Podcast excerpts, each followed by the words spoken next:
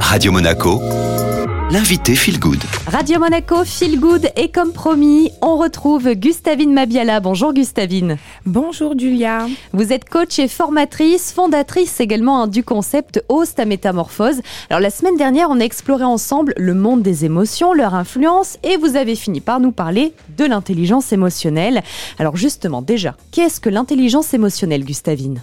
C'est le fait d'être intelligent avec nos émotions, d'en faire nos alliés et d'arrêter de lutter avec elles. Pour y arriver, on doit commencer par comprendre le mode de fonctionnement des émotions. L'émotion est provoquée par la confrontation d'une situation et à l'interprétation de la réalité. Elle va surgir comme un mécanisme de défense lors d'un événement vécu comme un danger ou encore, elle va orienter nos décisions et nos réactions en fonction de ce qui est enregistré sur ce que l'on appelle notre marqueur somatique. C'est une sorte de base de données qui associe et enregistre dans notre subconscient tel ou tel souvenir avec telle ou telle émotion. Et étant donné que les souvenirs ne peuvent pas s'oublier, les émotions qui en découlent vont elles aussi subsister.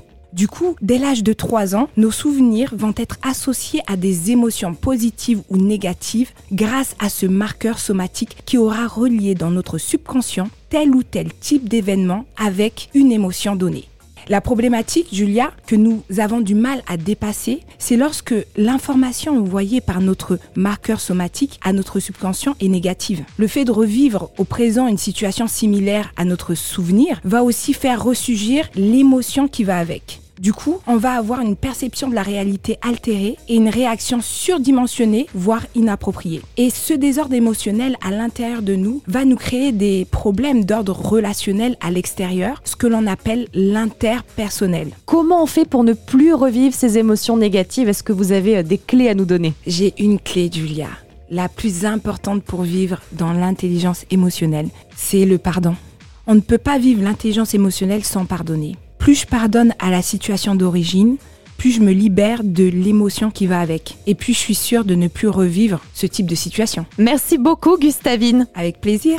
Cette interview ainsi que les précédentes avec Gustavine Mabiala dédiée à l'intelligence émotionnelle, vous les retrouvez sur les podcasts de Radio Monaco, Spotify, Deezer et Apple Podcast et à suivre votre playlist Made in Monte Carlo.